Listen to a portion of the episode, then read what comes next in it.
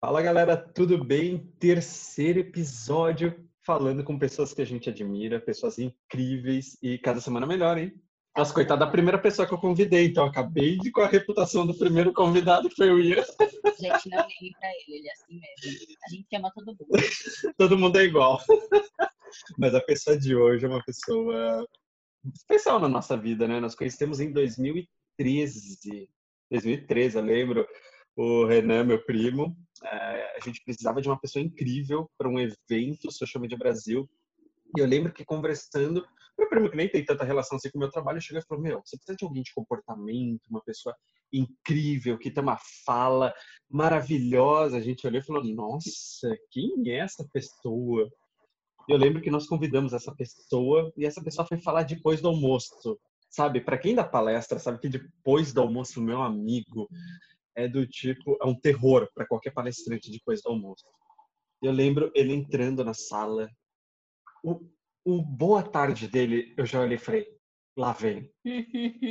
eu nunca vi uma plateia aplaudir tanto alguém depois do almoço como naquele dia. E aí surge Fábio Mariano na nossa vida, uma pessoa incrível, um contador de histórias, um apaixonado por pessoas. É isso mesmo? É você mesmo, Fábio? Olha, se vocês estão dizendo, quem irá negar tudo isso, né? De jeito nenhum. A gente só confirma, a gente vai lá e fala, gente, é isso mesmo. Se os formagens estão dizendo, a gente acredita em toda essa história. Vamos, vamos. E o bom que tá gravado agora, né? Dá para mandar para a família, dá para mandar para todo mundo. Seja muito bem-vindo. Muito bom ter Eu que agradeço. Muito bom falar com vocês. E agora eu estava pensando, né, que vocês é, lembraram dessa palestra. E a verdade foi após ao meio-dia, foi após o almoço, porque eu me lembro de aula a manhã inteira então, eu saí da aula, que era mais ou menos assim, terminava mais ou menos uma e meia da tarde, e fui lá para o Shopping Frecaneca, que o evento foi lá. Né? É, é, é, rigorosamente, assim, imediatamente após o almoço. E esse ano eu dei uma palestra também que foi pós-almoço e que foi no esquema que eu estava voltando de uma viagem, né, que eu tinha feito para os Estados Unidos e daí eu cheguei no aeroporto, é, é, deixei, vim, vim para casa, deixei tudo aqui, terminei algumas coisas rapidinho e não dava para almoçar e fui direto para lá para fazer a apresentação, porque começava às duas horas, então eu queria chegar um pouco antes, eu cheguei mais ou menos 1h15, 1h20, e daí eu entrei logo após o almoço, e foi muito legal, foi muito divertido. Então eu já estou aprendendo com vocês que eu tenho que falar sempre após o almoço. Então já fica recomendado quem está é, é, tá nos assistindo aqui, se não for após o almoço, desliga tudo, depois volta né, e coloca após o almoço. Seja qual for a hora o teu almoço, não interessa, mas coloca sempre após o almoço. Maravilhoso. E aquela pergunta, né? A pergunta inicial. Se você chegasse agora no bar e você tivesse que se apresentar, sabe, naquele ambiente mais descontraído, quem é Fábio Mariano?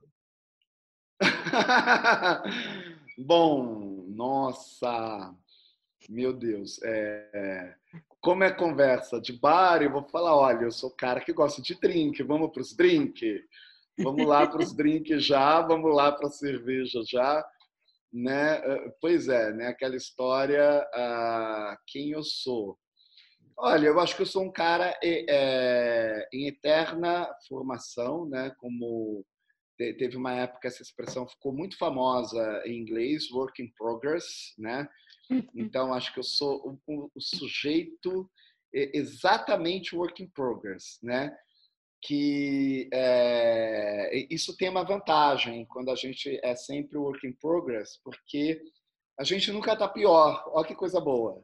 Então, eu sou o sujeito que, muito provavelmente, eu posso me apresentar numa síntese assim: olha, eu estou sempre melhor que ontem, tá? Fica de boa, né? Porque hoje está sempre melhor do que ontem, porque hoje eu posso até estar tá muito reflexivo a, a respeito de tudo que aconteceu ontem uhum. de olhar e falar, cara, mas quanta merda, né? Nossa, foi como conseguiu fazer tudo aquilo, toda aquela porcaria junto. Mas que legal, então hoje eu já estou sabendo, já cataloguei essa porcaria toda, então já vamos adiante. É, eu acho que essa é uma boa síntese para uma conversa de bar, né? Adorei, eu já até anotei aqui o Work, work Progress. Vou fazer uma camiseta. E então, o... É. Pode falar. O, o, o Work Progress, ele ficou eu achava essa palavra muito estranha, muito esquisita, e daí eu tive que adotar isso na vida, né? Porque ah, ela foi uma expressão muito forte no final da década de 80 e na década de 90, início uhum. do, desse século. E daí tinha um diretor de teatro, o Gerald Thomas, que ele falava que o de diretor de teatro brasileiro, mas ele tem uma companhia de teatro. A companhia de teatro dele fica sediada em Londres e daí ele tem uhum. uma outra unidade em Nova York que se chama é, daqui a pouco eu me lembro raio é, do, do, do, nome da, do grupo do cara. Mas é, o que é legal que, que nessa época ele falava que o trabalho dele era work in progress, né? E daí era mesmo, porque se você assistisse o espetáculo dele um mês depois, você via uma série de diferenças. Hum. Tudo muito diferente. E daí, é, o mercado, no final da década de, de 90, né, adotou essa expressão. Uhum. Então, uhum. que tinha campanhas work in progress que você ia ajustando ao longo né, do, do processo. Então, você não fechava o planejamento é, é, é como imobilizado, né? Olha, então no ano 2002 a gente vai fazer dessa forma e vai ser desse jeito. E daí isso foi muito forte para a área de pesquisa e é para a área de pesquisa, né, que é a minha área de, de, principal de atuação, né, fazer pesquisa de consumidor, principalmente em etnografia. O dia que eu entro, né, se eu começo uma pesquisa que é, é uma etnografia, ou seja, eu vou conviver com as pessoas, eu vou na casa delas, ou eu vou é, no ambiente delas. Então, a primeira vez que eu vou, né, é uma coisa. Aí, quando eu já estou com esse mesmo entrevistado e indo para casa dele a sétima vez, nossa, é um work in progress total, né? Porque já a gente já tem uma outra intimidade, é uma outra coisa. Então é, é, é legal, né? Esse conceito, seja para o mercado, seja para a nossa vida, que a gente é um work in progress.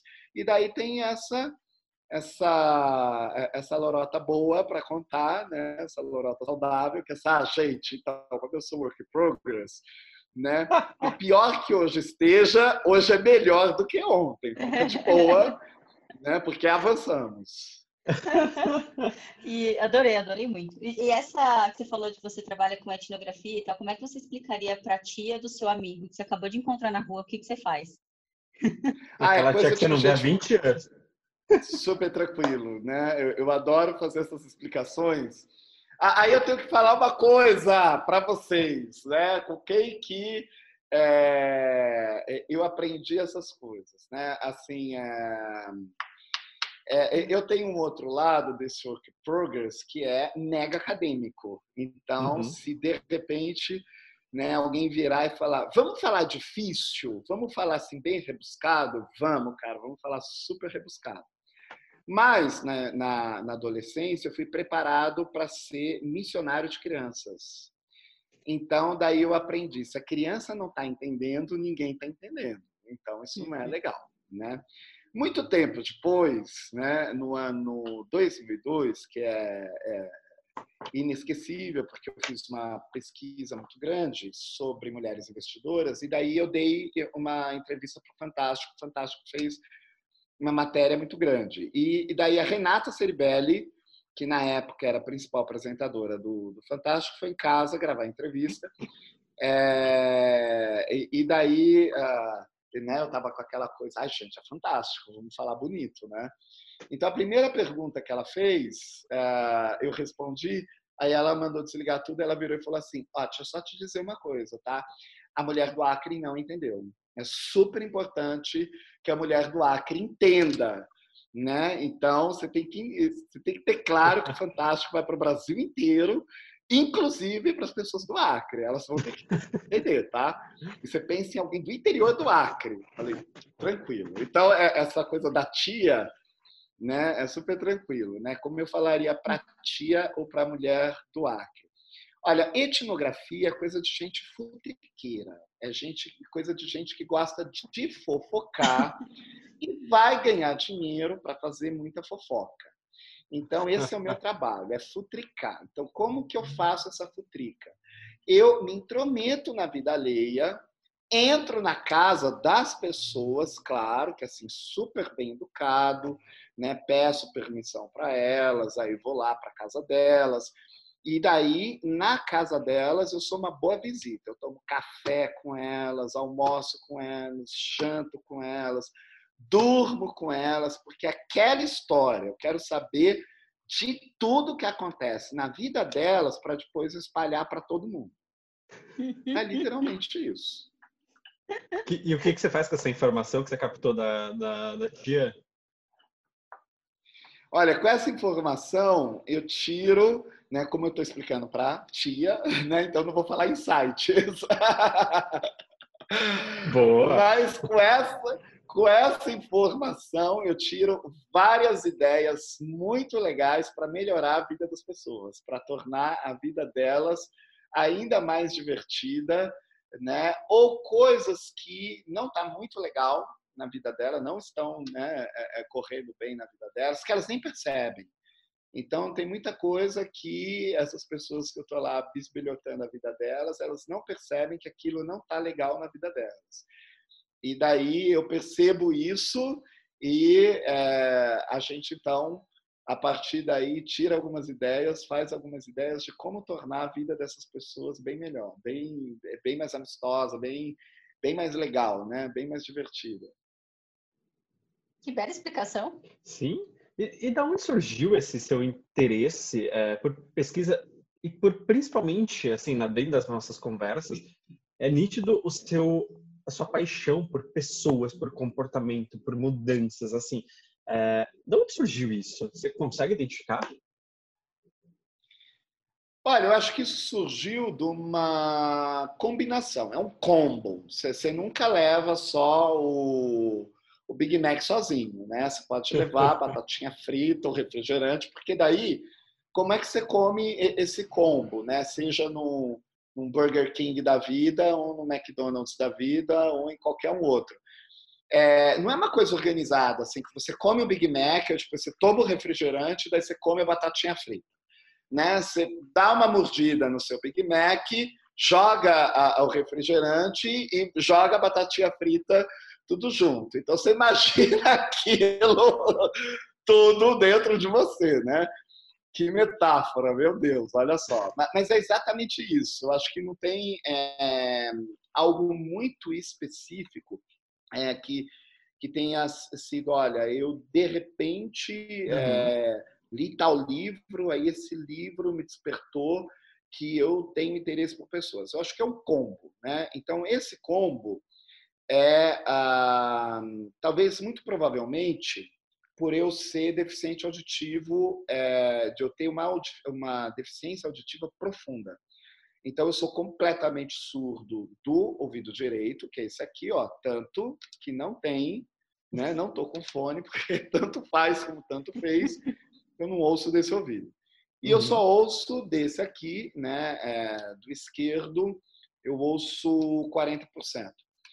Isso hoje eu sei, né? Antes eu não sabia, mas isso hoje eu sei, né? Como é work in progress, né? Então antes eu não sabia, mas hoje eu já estou sabendo, já tenho consciência disso, que isso aguçou o meu senso de observação, né? Então uma vez que eu perdi o sentido, o sentido da audição, então o, o modo como eu observo para atravessar uma rua é muito é muito diferente de todo mundo. É, o modo como eu escuto uma música, como eu observo os acordes, ó, o detalhe, hein, os acordes de uma música, é diferente de todo mundo. Ninguém está prestando muita atenção nos acordes, uhum. né? Eu tô, porque eu preciso ouvir essa música de uma outra forma. Então, é, o modo como eu estou numa balada é muito diferente de todo mundo. É, o modo como eu entro numa, numa sala de reunião é diferente das outras pessoas porque eu consigo observar a acústica. Então, tem detalhes que são detalhes invisíveis que eu estou observando. porque é, eles podem me colocar em risco. É, é, e daí eu depois também fiquei sabendo, né, é, a razão de eu ter sido atropelado aos oito, nove anos de idade, porque eu, eu tive, eu sofri um atropelamento. Esse atropelamento foi muito grave, eu quase morri. É, e eu me lembro, né, é, nitidamente, deu atravessando a rua, do carro vindo para cima de mim, né, e muito provavelmente, o que, que aconteceu? O carro devia estar tá buzinando muito e eu não ouvia a buzina. Então, muito tempo depois, um médico falou para mim, né, ah, você já se tocou que... Porque eu tinha relatado para ele atropelamento, ele tinha perguntado se eu já tinha sofrido acidente. Aí eu falei, então, você já se tocou que você muito provavelmente foi atropelado porque você é surdo? Porque você consegue descrever eh, toda a cena e você não saiu correndo. Então, alguma coisa ali aconteceu que os seus sentidos não conseguiram perceber naquele momento o perigo. Mas uhum. aquilo muito provavelmente deve ter servido para aguçar muito dos meus sentidos. Então, quando eu estou observando pessoas, é, eu estou com todos os sentidos ligados. Né? Isso é, é instintivo e intuitivo meu. Então, acho que tem essa característica, né, que fazendo esse combo. Então, o primeiro item que a gente vai botar nesse combo é a minha deficiência auditiva. Eu acho que tem um outro, uh, um outro item que a gente vai levar nesse combo aí, que é uhum. durante a adolescência ter sido preparado para ser missionário. Uhum. Né? Então, é, é, eu frequentava né, igreja, congregação batista e fui preparado para ser missionário né, durante muito tempo. Eu, eu recebi esse preparo para ser missionário, inclusive em áreas de grande risco. E daí uhum. ali tudo é muito prático, é uma delícia ser preparado para ser missionário, porque é, o, o que importa é o conteúdo. Então, o, o que, que ele sempre diz, em especial de um missionário de criança, porque o missionário ele não necessariamente vai bater de porta em porta, mas ele vai ter um lugar uh, que é um lugar referência dele, aonde ele vai receber as pessoas. Olha que engraçado, as pessoas vão até ele. E daí a gente é, sempre era esclarecido que essa pessoa que chega até você, ela vem atrás de um conforto. Então, uhum. é, cuidado com o que você está entregando, porque ela foi buscar uma coisa legal e a vida dela já é uma porcaria. O que, que você está entregando para ela? Então, tinha um treino ali da gente observar né, as pessoas que vêm, é, com quem a gente fala, com quem que a gente uhum. vai interagir. Então, acho que isso me aguçou muito para observar as pessoas. É, o terceiro item, né, para a gente fechar em três características, realmente é teatro. Né? Então, é, o, o treino do teatro, o meu gosto pela, pela arte, é, faz com que a gente é, seja é, um melhor observador. Né? Então, eu acho que a arte ela, é, ela tem isso de muito útil na vida de nós seres humanos. Ela aguça os uhum. nossos uhum. sentidos. É, eu tenho hoje, eu considero hoje um evento artístico, seja ele o que for, pode ser um filme, uhum. pode ser uma série na Netflix, pode ser um, um clipe no, no YouTube, é, como também pode ser uma peça de teatro, pode ser uma obra que eu esteja, que a gente veja no, nesses museus mais sacros, né? Como por exemplo o Louvre, né? Então que é super sacro, nossa, tá lá no Louvre, cara, tá no MoMA de Nova York. Como pode ser também numa feira, né? Do, numa praça pública, uhum. é, numa feirinha de arte. Eu considero a arte uma conexão espiritual. Então, na, na, hora que você se conecta com aquela obra, né, o, o artista conseguiu se conectar contigo através daquela obra, para mim, eu estou em uma outra dimensão. É uma, é uma conexão de fato espiritual. Ela eleva meu espírito.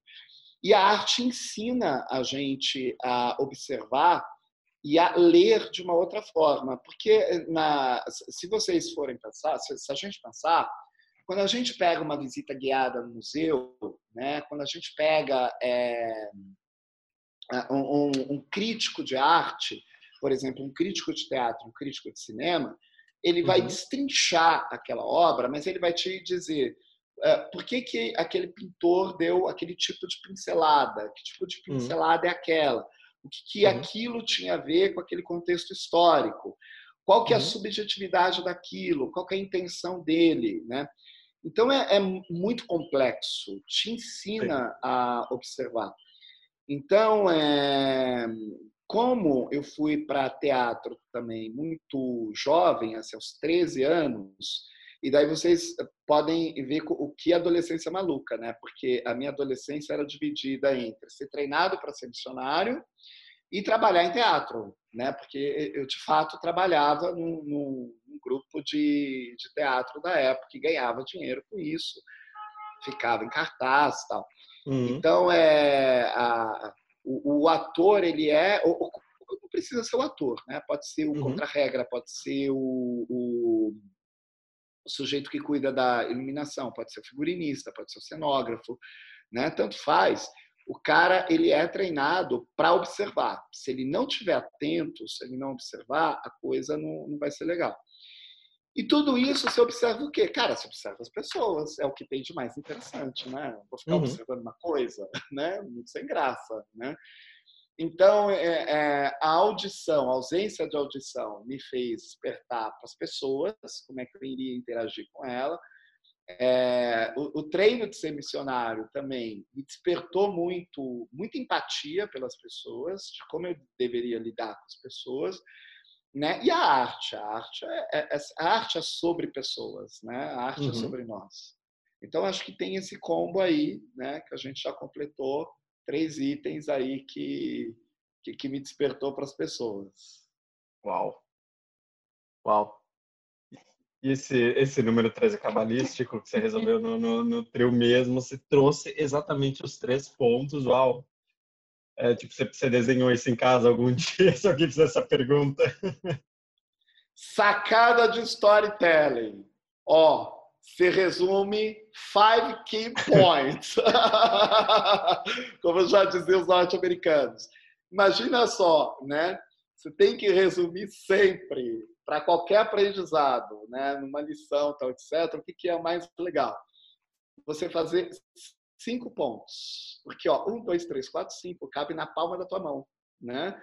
De uma mão só. Olha que bacana. Né? Então, se for três, legal, ó, porque olha como é fácil você fazer. Aí, na verdade, isso também a gente aprende como missionário. Gente, ser missionário é tudo na vida. Porque daí o, que, que acontece? As crianças têm, né? E principalmente missionário de criança, é uma outra história, né? Uhum. Então você tem um encontro lá com a criança, então ela vai levar o que daquilo para ela, né? Então você resume tudo sempre numa palma da mão. Então é assim, ó, dois itens, ou três itens, ou cinco itens. Eu ainda dou os desvios então é muito fácil me pegar dando umas palestras, algumas coisas assim, que eu falo as seis tendências. Aí o cara, que seis tendências? Cinco, né? Cinco é muito melhor, né? Mas é, pensa, de vez em quando, é, eu mesmo estava fazendo uma série que é 21 tendências que vão mudar o século 21. Eu que porre 21, como é que o cara fica assim, ó, né?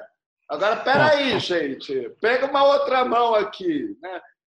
Então, é três, cinco. Além, além quando tudo. Quando tudo é tendência, nada é tendência também, né? 21 é aquela coisa, você joga para você joga para alguma coisa para cima, o que cair a pessoa fala, ó, falei, hein? Ó, não. É que nem lembra antigamente, desde, sei lá, 95 estão falando, ó, esse é o ano do mobile, esse é o ano que o celular vai pegar. 30 anos depois, quando pegou, a pessoa fala, ó, oh, tô falando, ó, nossa, assim também é, porra. Assim é fácil também, né? Maravilhoso. Exatamente. Para quem, pra quem tá assistindo, o Fábio é, é uma pessoa espetacular, que assim, ir na casa dele tomar um café da tarde com ele é melhor que qualquer episódio da Netflix, porque ele, ele sabe contar histórias. E assim, às vezes bate um desespero na gente que tá conversando com ele, que é do tipo, mano, ele se perdeu no meio do, do, do conteúdo. Não, ele, cara, bateu o café errado. Ele vai, ele traz Chica da Silva, Chanel, e aí ele fala da viagem da Índia, você fala, meu Deus. Uma hora e meia depois, ele amarra tudo. Você pega o pão e solta assim em cima da mesa e fala, cara, me demito. Fala ele... como ele chegou nisso. Eu, eu falo que admiro muito como ele conta a história. É, e ele já falou várias para nós que essa questão do missionário, mais da aula, entre tantos elementos, porque é aquele desafio, né, de como você segura a atenção das pessoas em dois, 2020, é, todo mundo com o celular na mão, Netflix, Instagram, não sei o que, déficit de atenção, tudo isso, e ele é sem dúvida alguma, um dos maiores storytellers, um dos maiores contadores de histórias, porque, vamos falar para tia, né? Um dos maiores contadores de história. Eu conheci, é maravilhoso conversar com ele por causa disso. Inclusive nas aulas, né? As aulas ele também é assim.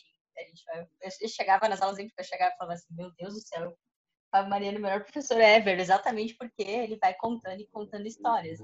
E falando nisso, conta Opa. um pouquinho de como que, como que foi, como você chegou na, você hoje é professor da SPM, que é uma das escolas, uma das faculdades né, mais renomadas que tem por aqui, e você exerce um papel muito importante lá, né, principalmente com o evento que você acabou de fazer também, que aconteceu por lá e tal, como que, como que é o seu, como, como você chegou ali e como você enxerga que é o seu papel ali dentro? Olha, é, como eu cheguei na SPM? Insistindo. A SPM não me queria. Não tem história insisti bonita. muito e joguei na cara deles por várias vezes. Né? É, é, a gente, eu encontrava o diretor de lá em, em eventos, em eventos que eu estava sendo premiado. Né? Então eu meio que dava uma humilhada mesmo. Eu pegava o troféu e falava: e vocês não me querem, hein? Só lembrando que vocês não querem que eu dê aula lá, tudo bem? Né? Então, é... mas isso não ajudou. isso de fato não ajudou eu ir para a SPM.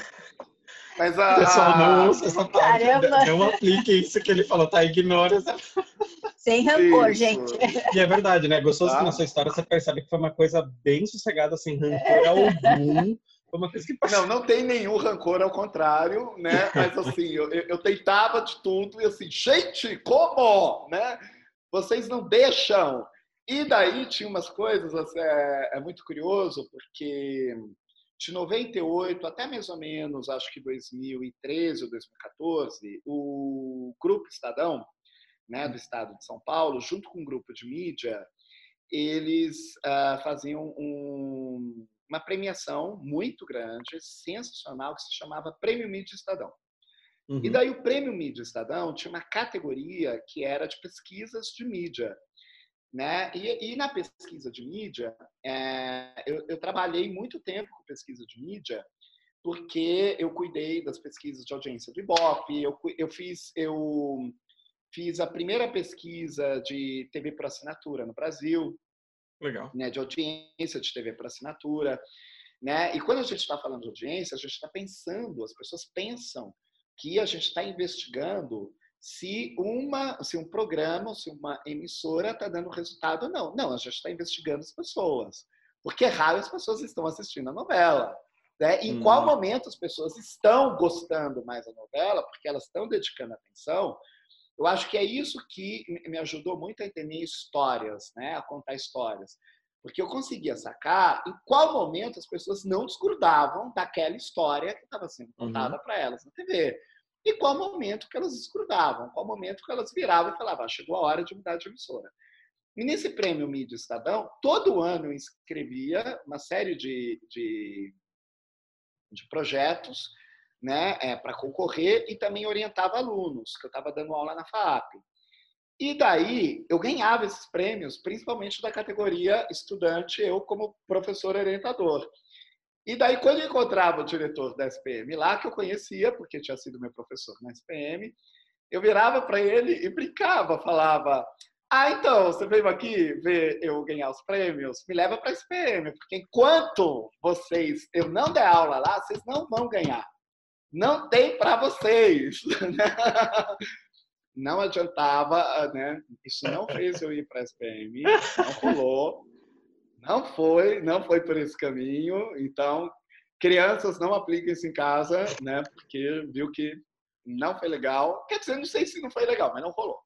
Mas é, como que eu fui parar na SPM? Então, fui parar na SPM através de uma amiga que eu ganhei uma bolsa de, de estudos na cultura inglesa, né? Que é, na época eu era da periferia, muito pobrinho. Aí como que era essa bolsa? Essa bolsa, o critério era super britânico mesmo, né? Coisa de rainha. Era o critério era atestado de miséria. É verdade isso. Hoje já deve ser diferente. Mas você levava uma série de documentações um atestado também tinha, eu acho que isso não existe mais, naquele período que era um período pós eh, saindo da ditadura, existia esse atestado de miséria, você levava esse atestado que era emitido é, num órgão do governo através até de, de uma série de comprovações e daí eles davam essa bolsa, né? Bastava você levar, você não precisava fazer nenhuma prova, nada, você ganhava uma bolsa integral e para manter essa bolsa integral, você tinha que ter né, um, uma média de notas ali. E daí, né, eu fazia então cultura inglesa com essa bolsa, conheci uma fulana muito divertida, Rosana Fátima dos Anjos, que nunca mais eu tive contato com ela. E daí chegou a época do vestibular, aí ela perguntou para mim: "Você vai prestar o quê?" Eu falei: "Ah, não sei, talvez física, talvez propaganda, tal". Ela falou: "Ah, você vai prestar na SPM?" Eu falei: "Que é isso?" Eu não sabia o que era.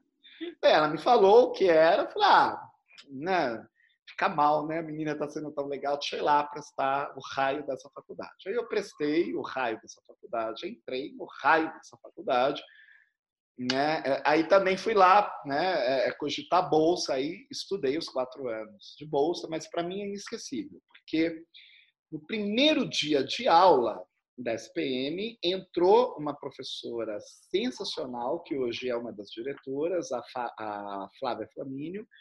Na hora que assim, ela simplesmente entrou e começou a falar, eu olhei para tudo aquilo e falei: eu vou ser professora aqui. Eu quero, eu Uau. quero ser professora aqui. É isso mesmo que eu quero. Eu quero ser que nem essa mulher aí. Tudo que ela está fazendo, eu quero fazer. Essa mulher é foda, eu quero ser igualzinha a ela. Eu vou dar aula aqui na matéria dela, do jeito dela. Isso foi, acho que 89, né?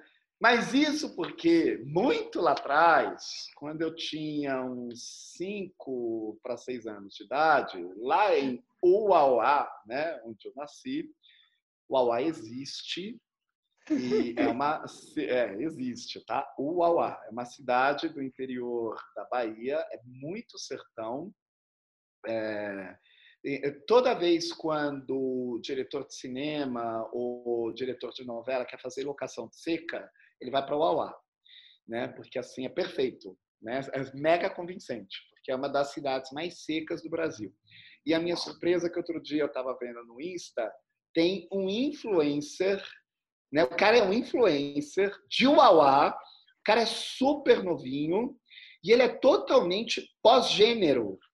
Então, ele é um menino que aparece no Insta todo maquiado, vestido de menina, e faz o maior sucesso em Uauá. Falei, gente, o Uauá é tudo. Olha só Caramba. as produções, os frutos de Uauá. Né? O Uauá tá bombando e a gente não está sabendo. Né? E você então, nasceu lá mesmo? Aí... Você foi para lá? Você nasceu lá? Você nasceu em São então, Paulo? nasci lá. Aí aos seis, nasci lá. E aos seis anos de idade, o que, que aconteceu? Eu ainda estava numa escola lá. Aí uma professora foi distribuir desenhos uma vez, né, para a gente colorir, é, aqueles desenhos mimeografados, né? Para quem não sabe, Google vai ver o que é um mimeógrafo. Né? Agora vai ser a separação de idades, né? Quem vai para a esquerda, quem vai para a direita. Isso. E, e daí eu me lembro que eu peguei um desenho que era uma sereia, né? Porque era uma sereia com uma cauda muito longa e eu fiquei pintando cada escama de uma cor diferente né, da, do, do, da cauda do raio da sereia. Tempos depois, que eu não sei quanto tempo foi, essa professora, que era tia Verinha, foi distribuir desenhos de novo, aí fui lá, sorteei. Quando eu fui sortear o raio do desenho, eu caí de novo, eu sorteei de novo o raio do desenho da sereia, né? E daí eu pensei comigo, quando eu for professor, eu nunca vou dar desenho repetido que não pode dar desenho repetido. Agora você é obrigado a pintar o raio das camas dessa sereia de novo. Isso não pode acontecer. Então, o, o, o que, que rola? Né? Desde os seis anos de idade, algo dentro de mim dizia que eu seria professor. Porque olha a minha concepção.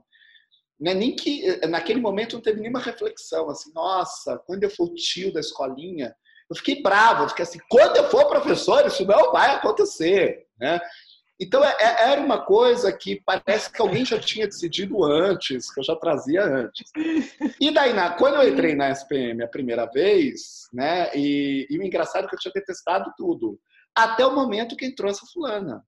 E na hora que entrou essa fulana, eu falei, tá, né, tudo bem, só te avisando, eu vou dar aula aí, tá, com você. Eu fiz esse aviso para ela mentalmente, né.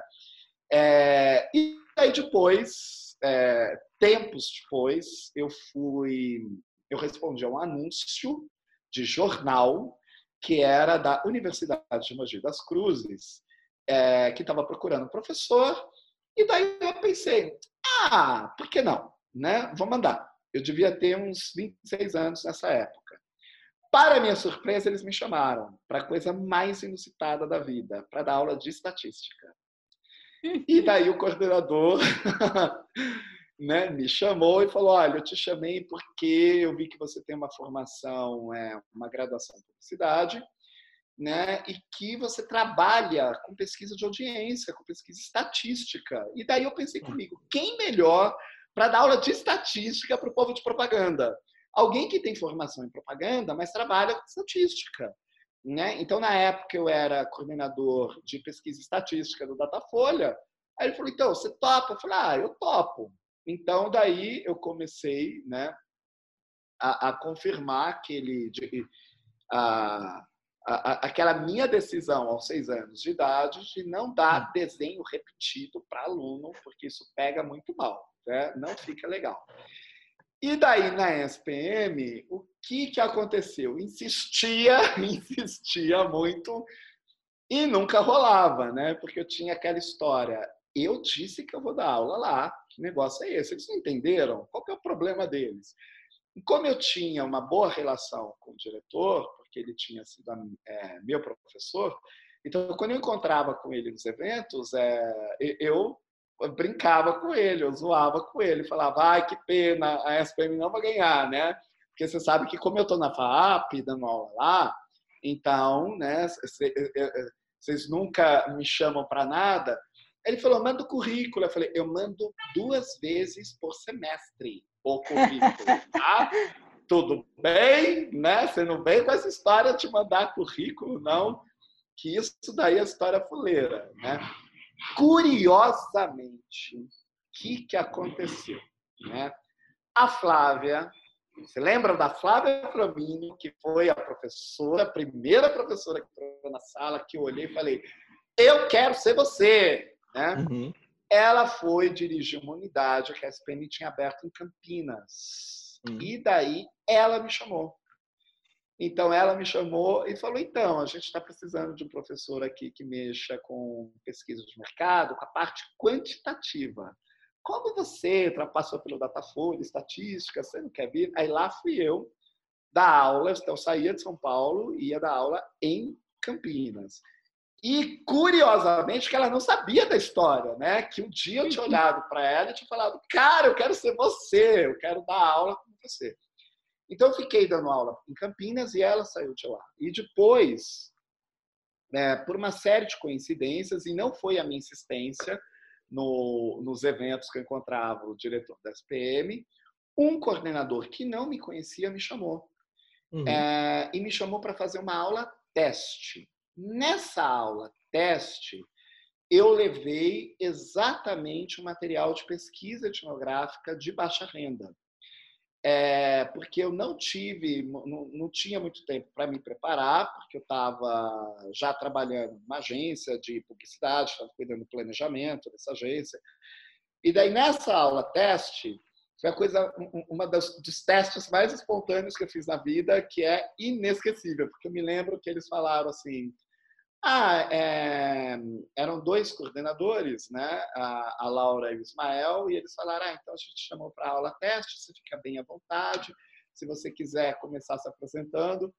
E daí eu comecei me apresentando assim: olha, eu estou aqui nos melhores momentos da minha vida, porque eu estou aqui apresentar uma pesquisa que me deu muito orgulho de fazer, que é uma pesquisa com pessoas de classe E, né, é, muito miseráveis, né, economicamente, e eu vou mostrar para vocês como que eu conduzi essa pesquisa, que foi é, só com mães de bebês de no máximo dois anos de idade, de baixa renda e que moram em geral em barracos muito precários, em favelas, e como será que elas têm? E daí eu comecei a mostrar as fotos. Quando foi para a terceira foto, a coordenadora já virou e falou assim: Ah, já tá bom, já está contratado para mim, já está ótimo, tá? Eu nem preciso assistir mais nada, para mim já está super bom. Eu estou meio sem tempo, então, mas assim, maravilhoso. Tipo, você me manda, é, eu vejo tal. Aí você fica conversando aqui, coisas burocráticas para acertar. Tchau, foi um prazer. foi assim que eu fui parar na ESPM, né? Essa historinha cheia de vai, de, de vai e volta, né? Mas é é algo que daí eu digo hoje é, já fazia parte de mim, né? Então, é, para mim, né? Como ah, vocês perguntaram, como que eu me vejo lá, né? É, eu me vejo com uma responsabilidade de é, educador. Então, isso tem uma grande diferença de, do que é um professor. Um professor, uhum. ele ensina. Ensina principalmente habilidades. Tá. Eu não sei se eu sou um cara bom para ensinar habilidades. No dia a dia, para quem vem trabalhar comigo, eu sei que eu sou excelente, que vou fazer essas pessoas sofrerem muito, então elas vão sair com as habilidades assim, refinadíssimas né? Porque é, é, eu já formei muita gente na área de pesquisa de comportamento, é, pessoas que vieram trabalhar comigo, né? E que depois assumiram altos cargos de liderança exatamente em pesquisa, ou em comportamento, ou em consumer insights. Agora, isso numa sala de aula, eu ensinar habilidade, me dá uma grande preguiça. Então, eu virar e falar, ah, vamos, vou ensinar a fazer pesquisa. Eu, ah, gente, coisa chata, né? Isso daí é, a gente faz em outro ambiente, a gente vai lá e trabalha. Uhum. É, o educador, ele inspira, ele te chama a atenção sobre aquilo que irá acontecer.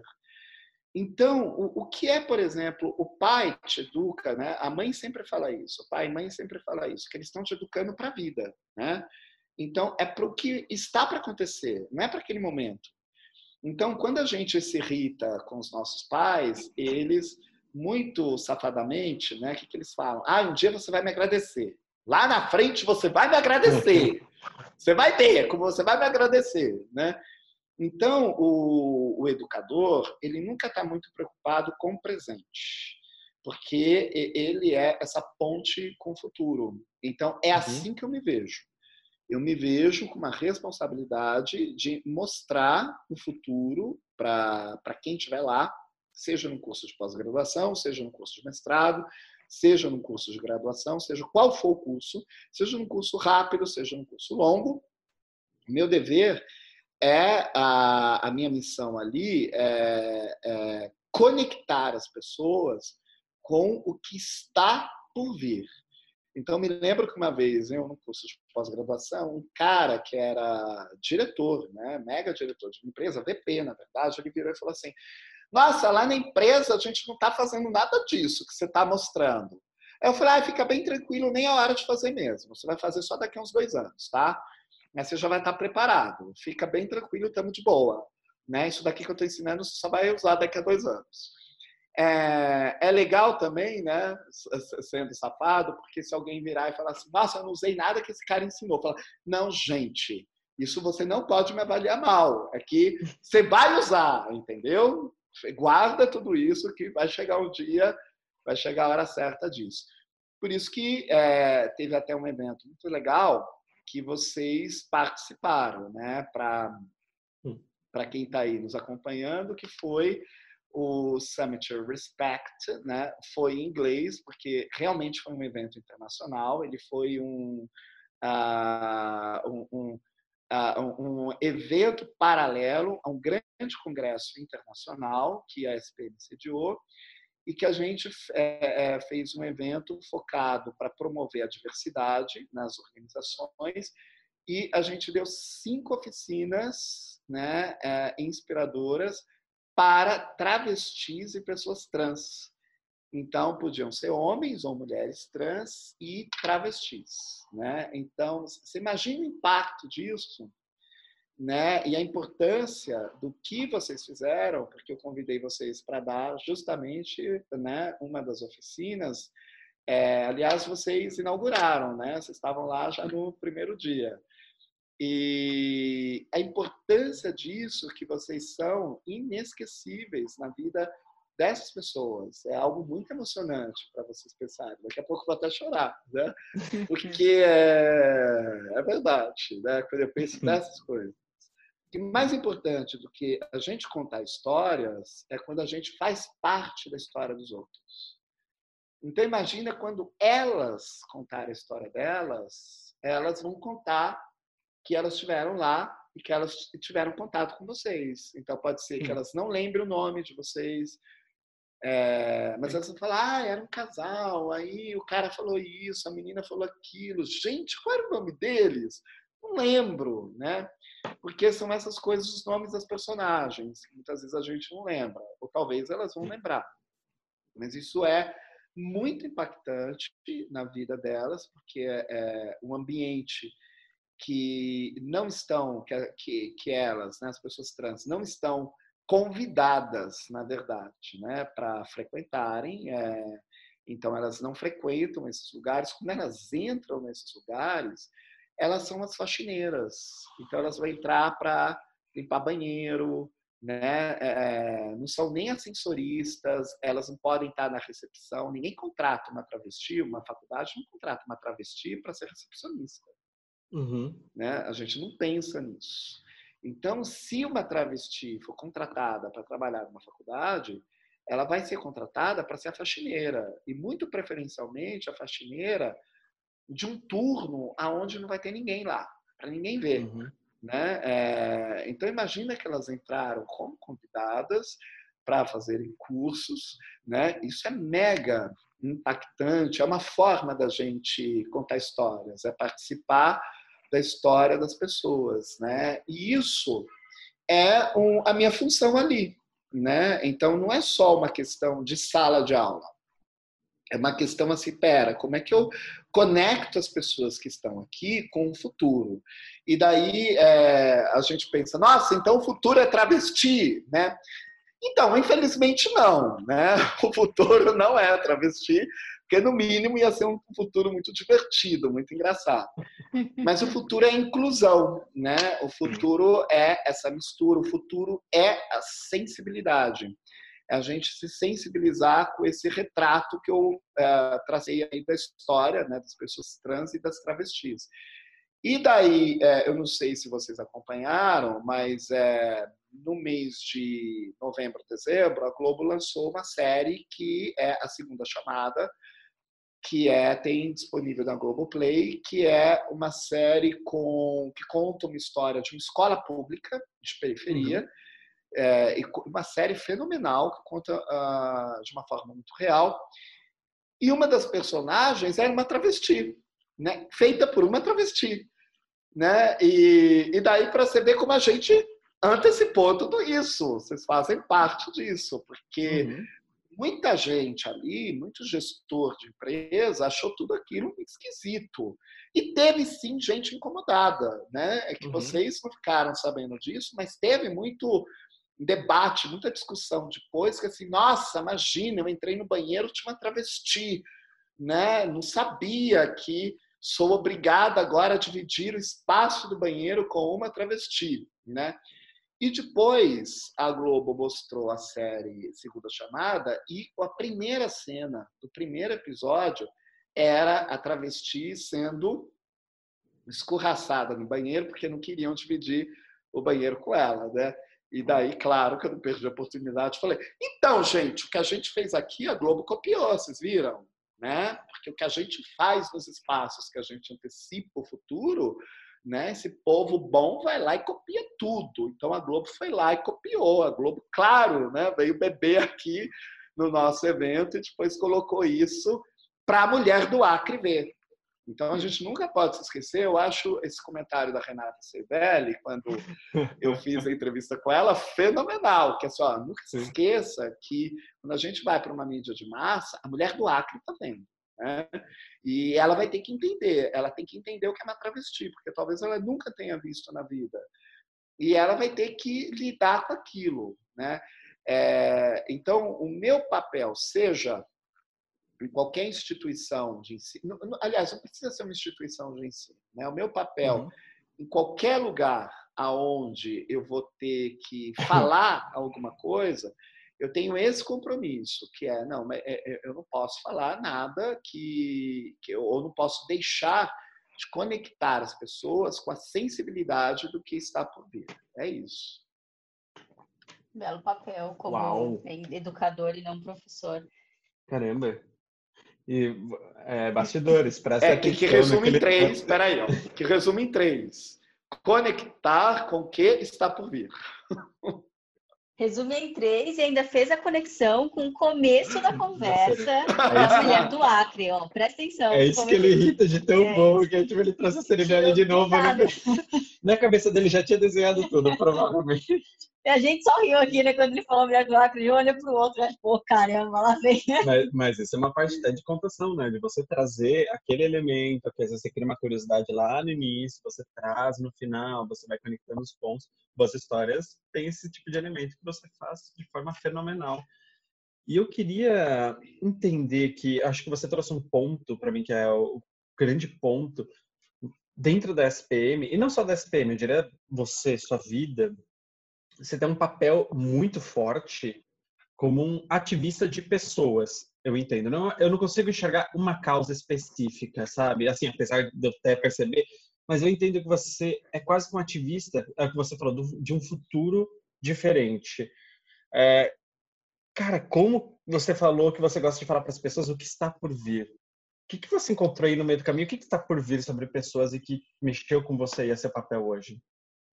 Eu já estou anotando aqui como vocês me definiram, porque Gostou. eu vou usar isso, melhor de definição pessoas. ever. Ativista de pessoas. Desculpa, adorei, né? Porque realmente eu sou o cara que eu, eu às vezes brinco, eu falo, gente, é muita promiscuidade numa pessoa só. O cara quer falar sobre todos os causos, né? E de repente tem uma causa falando, nossa, pera, eu, eu tô dentro dessa também, gente. Aí outro dia eu tava falando, pô, foca numa coisa, né? na vida. É muito promíscuo, isso não dá certo, né? Vamos para monogamia, né? É... Mas é isso, né? Porque na verdade pessoas elas carregam aí uh, toda essa essa diversidade, essa, essa diversificação de, de, de assuntos, de temas, né? Então, o que está por vir? Né? Vamos sintetizar numa mão só, né? em alguns dedos, para a gente depois fazer musiquinha e ficar cantando e levantar os dedinhos. Né? Mas, é... com certeza, é uma era da empatia. Né? Então, isso não é nenhuma novidade o que eu estou falando, todos já ouviram a respeito disso, mas a, a empatia é quando a gente começa a compreender a lógica do outro. Né? É, e com uma com outros olhares, né? O olhar de compreensão de fato, de entender a dor do outro. Então vou dar um exemplo, né? Olha, refugiado sempre existiu, né? uhum. né? não é novo. Só que uhum. hoje a gente está olhando para eles. Então, por que, que antes a gente não olhou para todo o povo quando a União Soviética se desmantelou inteira e aquele povo saiu correndo de lá e, e, e foi todo para a Europa, né? A gente não, não, falou a respeito deles, né? Então, naquele tempo, a gente chamava de imigrante legal. Olha como a gente nomeava. Ele é um imigrante legal. Ele está uhum. tentando entrar ilegalmente aqui no país. Hoje a gente lê essas pessoas como refugiados. Então, só a diferença de nomeação já denota muito claramente, já mostra muito claramente o que é essa era da empatia. Com certeza, o que vem no futuro é, é, é e, e, que já começa, né? Porque isso tudo vai se tornar mais forte. Então, quando eu digo já começa, a gente já está vivendo um pouco isso. Mas a gente tá, a, a gente vai viver um futuro com muito mais sensibilidade. Então, os nossos sentidos estão sendo aguçados e a gente vai estar tá muito mais sensível uh, lá na frente, muito mais sensível para tudo. Uh, veja só, né? O trabalho de vocês, por exemplo, nas redes sociais, vocês fazem isso. Vocês sensibilizam as pessoas a respeito da, do potencial que elas tenham, que, que elas têm. É, é muito mais do que informar. Informar não gera ação. A ação ela começa a partir da sensibilização. Então, é, eu fui informado que existe né, travestis numa situação de vulnerabilidade, ou seja, numa situação de miséria. Tá, eu estou informado. Meramente uhum. eu estou informado. Assim como eu estou informado do feminicídio. Assim como eu estou informado que uhum. a cada meia hora morre um jovem negro no Brasil. Estou informado, cara. Eu tenho essas informações. E daí eu posso jogar essas informações da forma que eu quiser, mas eu apenas jogo. Quer dizer, eu não estou sensibilizado.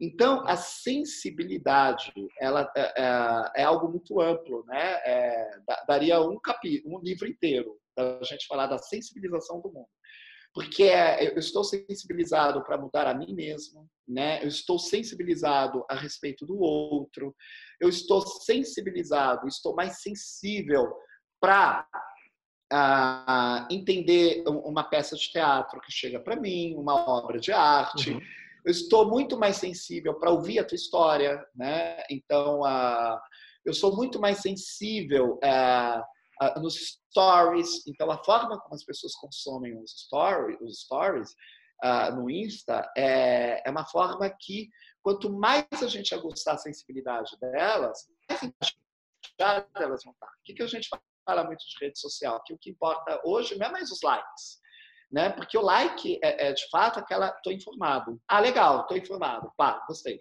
Agora, estou sensibilizado, que é diferente, né? Que é a gente começa a gerar um engajamento com essas pessoas, né? Então, é, é uma era de sensibilização muito forte. E tem aí uh, um terceiro item para a gente fechar em três, e eu vou fechar três lugares muito comuns, mas que eles são muito potentes, né?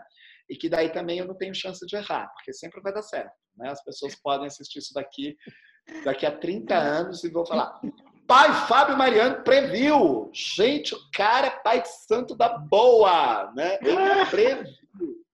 Realmente, o cara é legal marcar consulta com ele, que ele previu direitinho. É, eu chamo que o terceiro item que é a era trans, né? De transcender transformar, transbordar e outros trans que a gente quiser. Transdisciplinar. Então, é, é, é essa era trans. As pessoas precisam transformar a elas próprias. A gente vai viver muito, né? É, principalmente as gerações que chegam. A expectativa é que elas atinjam até 150 anos. Quem está nascendo hoje. Então, o cara vai viver quase dois séculos. Se ele não se transformar o tempo inteiro, ele não vai viver. Né? Ele vai, sei lá, vegetar né? dois séculos. É, a, a, isso é transdisciplinar. Né? Então, a, a gente conversa aqui porque a gente já está nessa transdisciplinaridade. Existe uma tecnologia que a gente não é programador, mas a gente sabe lidar com essa tecnologia, a gente é, é, né, faz esse cruzamento. A gente tem que transbordar, a gente, ué, se a gente está falando de sensibilidade, como é que a gente não vai transportar em emoção? Né? É, até porque a inteligência artificial, ela não vai transportar em sensibilidade em emoção. Então, uhum. que legal, a gente vai transbordar nisso.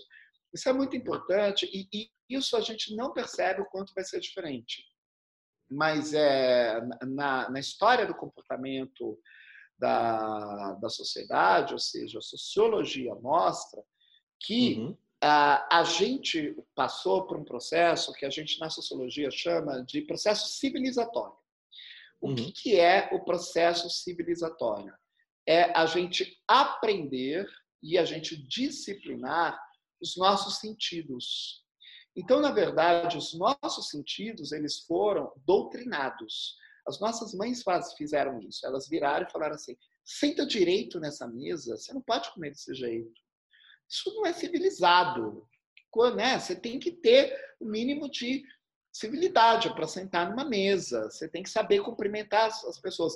Ó, não cumprimenta apertando a mão tão forte. Você não precisa abraçar tanto. Abraça um pouquinho, né? Ah, não é para lamber o prato. Coisa feia. Que é isso? Tá parecendo animal na mesa. Então, a gente não presta atenção nessas expressões, mas o, o que a gente aprendeu como a, ó, quando a gente chega numa cidade que a gente fala assim, nossa, que civilização, civilizados eles, né? Aí a gente pergunta, é, eles são civilizados porque, ah, porque eles são limpos. Eles colocam o lixo na lata. Eles sabem se portar na mesa. Eles falam baixinho. Então, muito da ideia de civilização é uma ideia de contenção dos sentidos. Então uhum. você não grita, você fala baixo, você não sai cantando alto, você canta uhum. baixinho, né? É, você não abraça muito forte, você se mantém um pouco civilizado, você não precisa chorar tanto no enterro, né? Você se comporta, você vai lá, né? De uma forma bem charmosa, assim, e enxuga as suas lágrimas com certo charme, né? Aí as pessoas viram e falam, coisa bonita, né? Esse choro assim profundo, íntimo.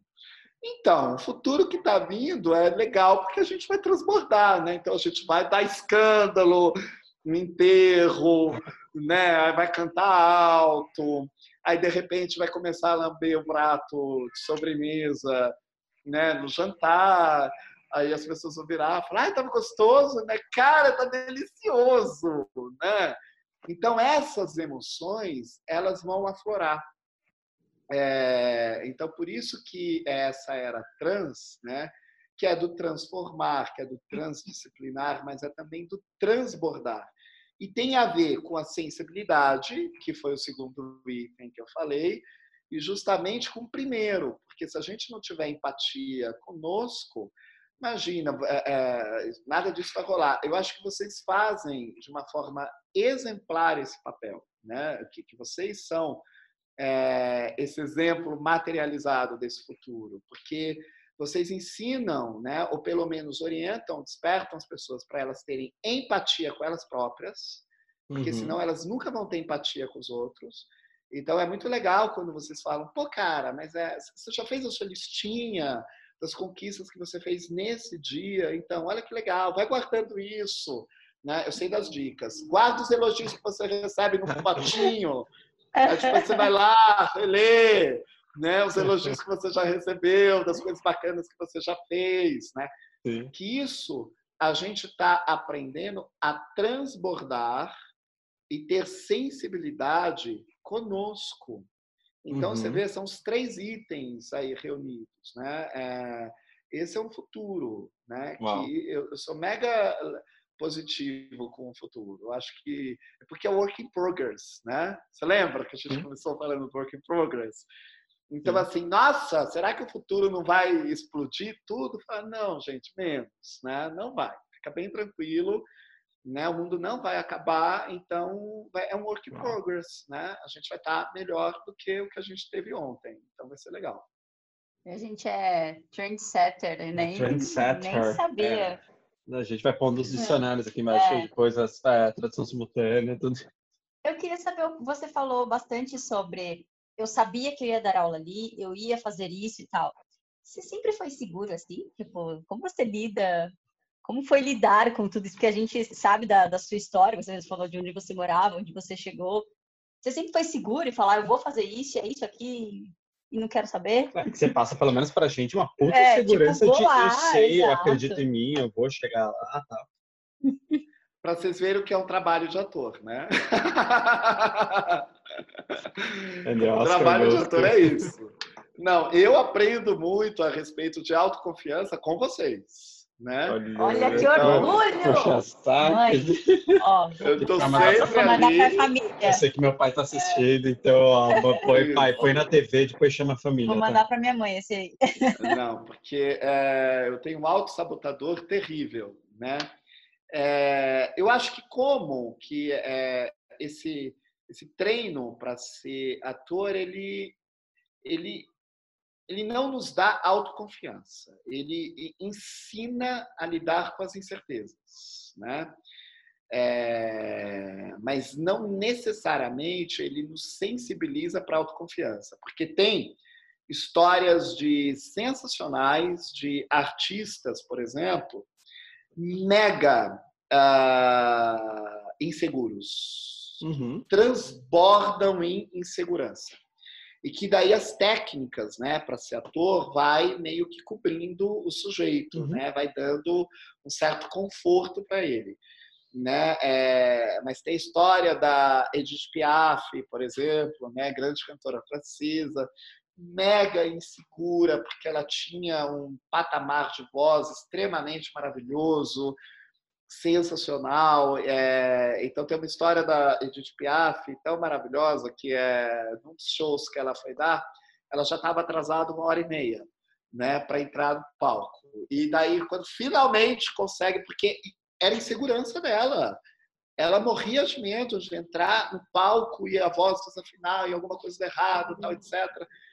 E daí, quando finalmente a convencem, né, conseguem convencê-la dela entrar no palco, fala, pô, né, uma hora e meia, filha, vamos lá.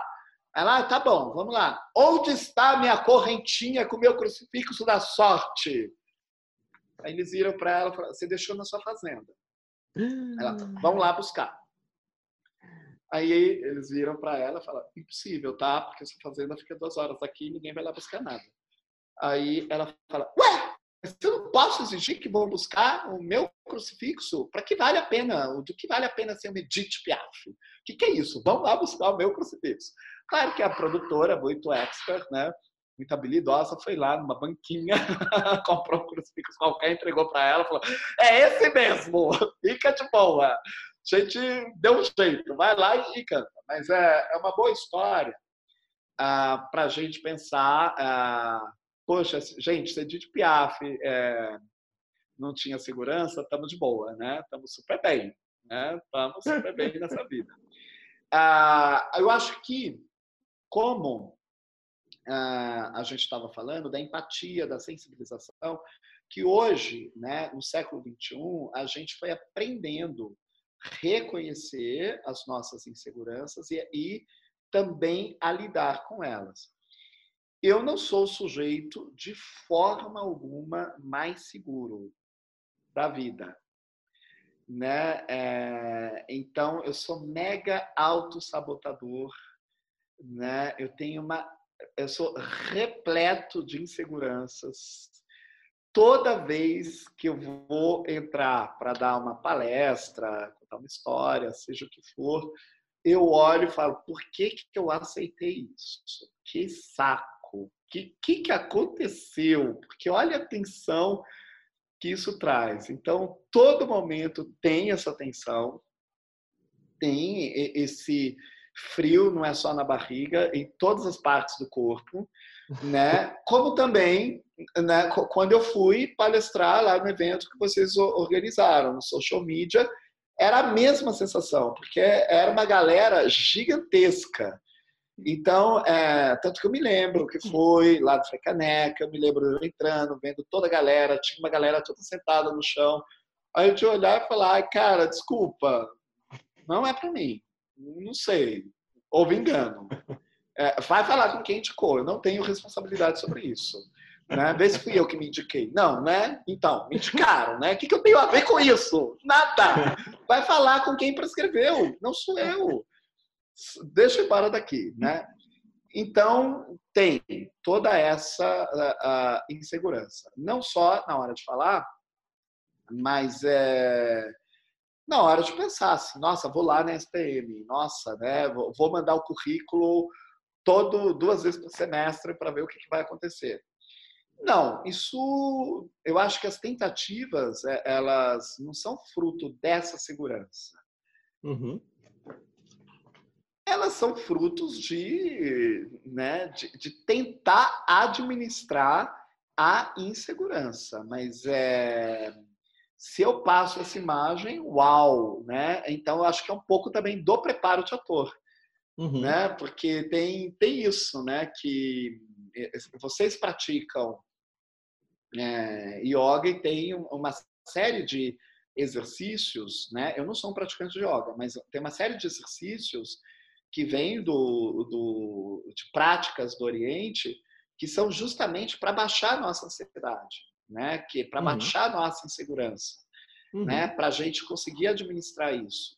A nossa insegurança é uma incerteza e a gente está na era das incertezas, né? Então eu acho que eu aprendi a, a administrar isso e eu aprendo muito com várias dicas que vocês dão. Que, por mais que você fale da insegurança, você você faz, né? Por isso que passa essa imagem de você não sente esse, esse medo que você fez fez evento, você faz vários projetos, você dá aula aqui, você vai fazer o curso ali, você dá palestra ali, então de alguma maneira você não se trava com isso. E eu queria saber, na verdade, aqueles segundos entre o você se xingando mentalmente você pegar o microfone que parece uma eternidade, né, naquela briga mental que a gente tem.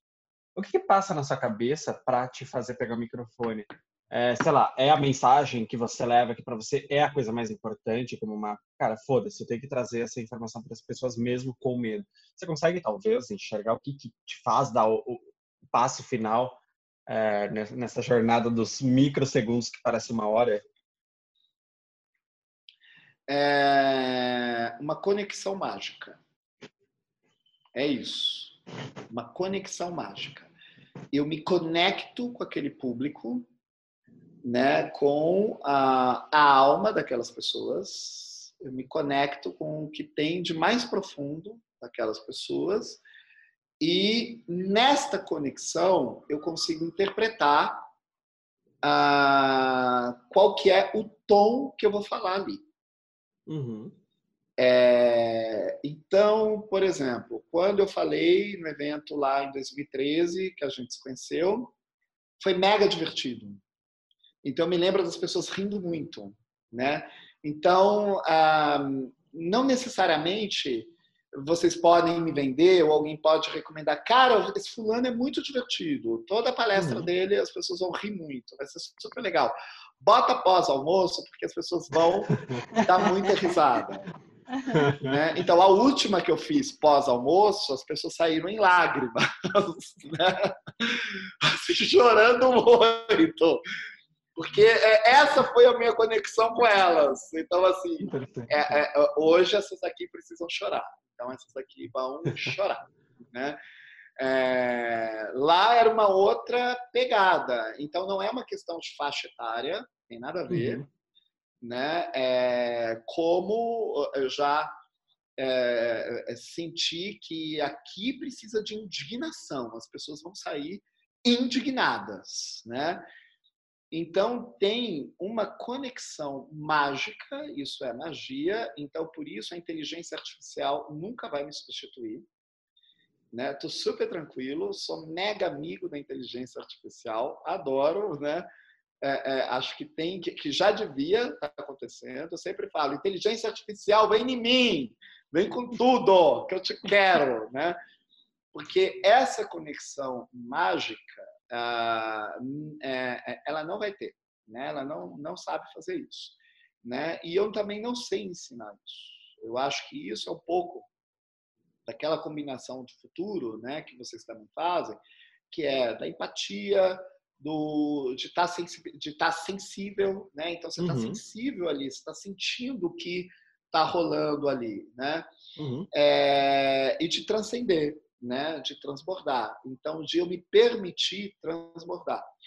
Então, eu não posso me ver em palestra de jeito nenhum. Eu nunca assisti um vídeo inteiro de uma palestra minha, porque é, é horroroso, é uma sensação horrível. Porque é, qual que é a minha sensação? Sempre over, muito over. Uhum. Então, quando eu olho, eu falo, nossa, corta isso.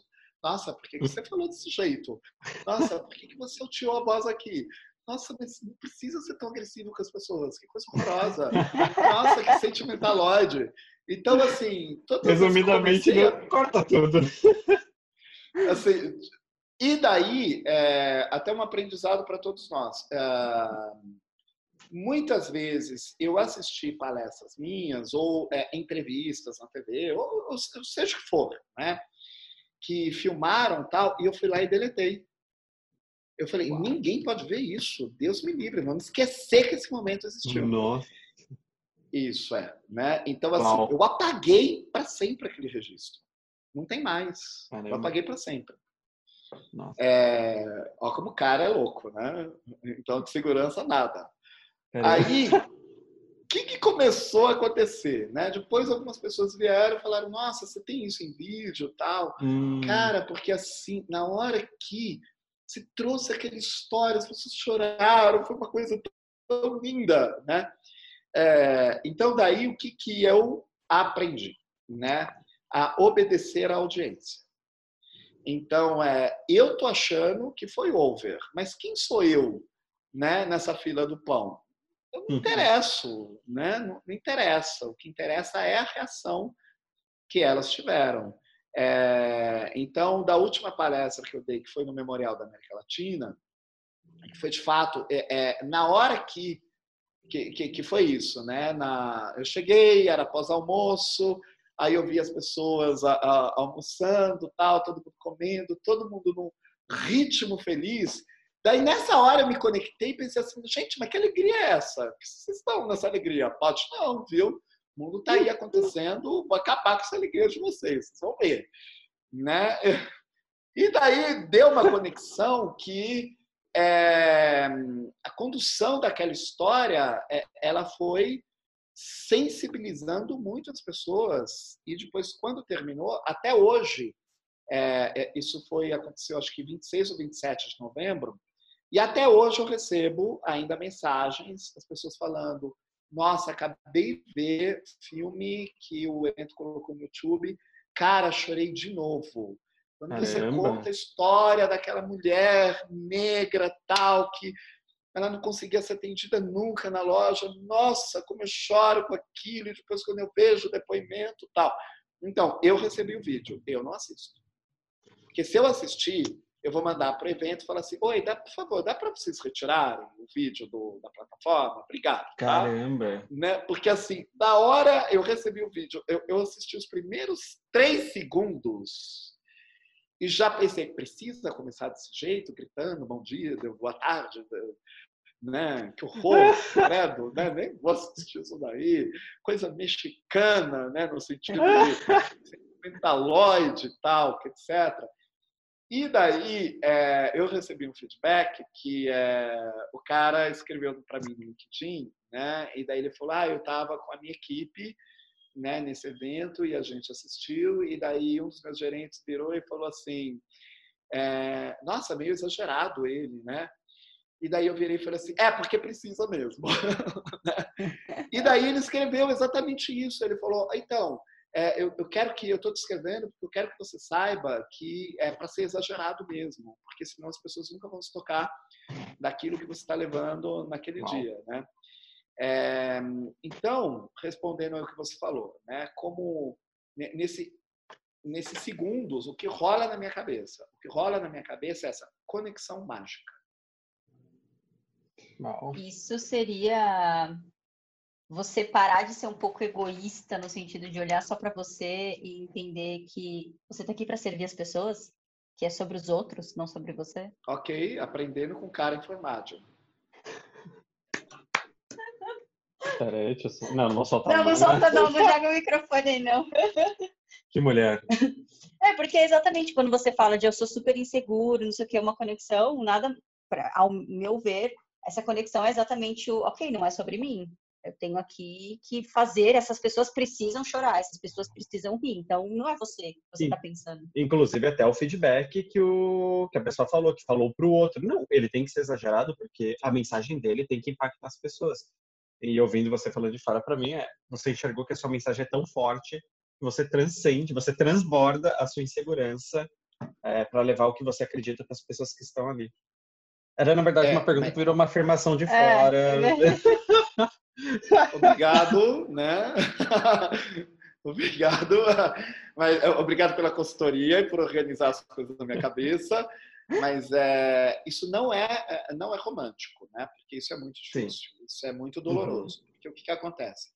Uh, abrir mão de nós mesmos é, significa que a gente vai ferir a nossa vaidade, porque é muito fácil ser aplaudido no sentido que a gente já uhum. sabe as fórmulas de ser aplaudido. A gente pode comprar o livrinho de storytelling e ter a clareza de como contar uma boa historinha e conseguir a aprovação da audiência, o que quer todo mundo, o que todo mundo quer ouvir.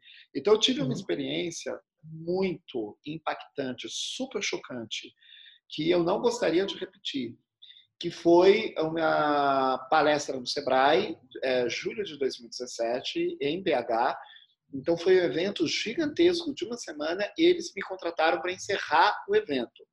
Foi assim horror, porque na hora que eu terminei tudo, as pessoas ficaram mudas.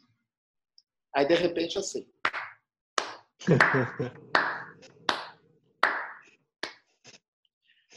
Literalmente isso, né? É... Uau. E era uma palestra que é, o, povo, o pessoal do Sebrae já tinha visto aqui em São Paulo, que foi no Festival PEF, e que uhum. foi o encerramento do Festival PEF, foi assim, um delírio, foi assim, uau, nossa, né? Então me lembro que a galera saiu do Festival PEF assim, gente, não podia ter encerrado tão, tão melhor do, do que foi que foi uma palestra que eu fiz com outro cara, então gente estava em dupla, lá para o Sebrae BH, eu, é, eu, fui sozinho. Mas o que, que aconteceu? Né? Essa, essa questão da conexão mágica. Então, antes de eu falar, tinha um californiano, um norte-americano lá falando, um cara da Califórnia. Eu detestei a apresentação dele, né? E, e principalmente porque ele encerrou falando: nunca se esqueça, Enquanto muitos choram com a crise, outros vendem lenço. Uhum. E daí eu subi, na hora que, né, que eu fui pro, pro palco para falar, então é, eu falei, eu já comecei assim. Dizem que enquanto numa crise, enquanto muitos choram, é, outros vendem lenço. É sério que vocês lucram vendendo lenço para quem chora? Isso é de verdade? Vocês fazem isso? Por que não vamos fazer o contrário? Enquanto alguns choram, outros lucram, tentando chegar na solução para que essas pessoas nunca mais chorem. Faça isso. Né? Você não tem que vender lenço para a pessoa ficar derramando, uh, enxugando as lágrimas. Você tem que pensar na solução para que elas não chorem mais. E lucrar com isso, porque daí todos vão sorrir. Né? Uhum. Né? Você não vai estar tá enxugando as lágrimas de ninguém através de um lenço, uhum. porque isso não resolve a situação. E daí eu falei, eu não compactuo com vender lenço para quem chora, mas eu compactuo em dar a solução para essas pessoas voltarem a sorrir, né?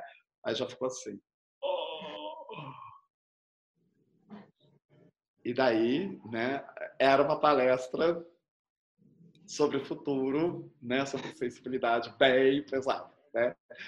Daí quando terminou, ficou essa sensação.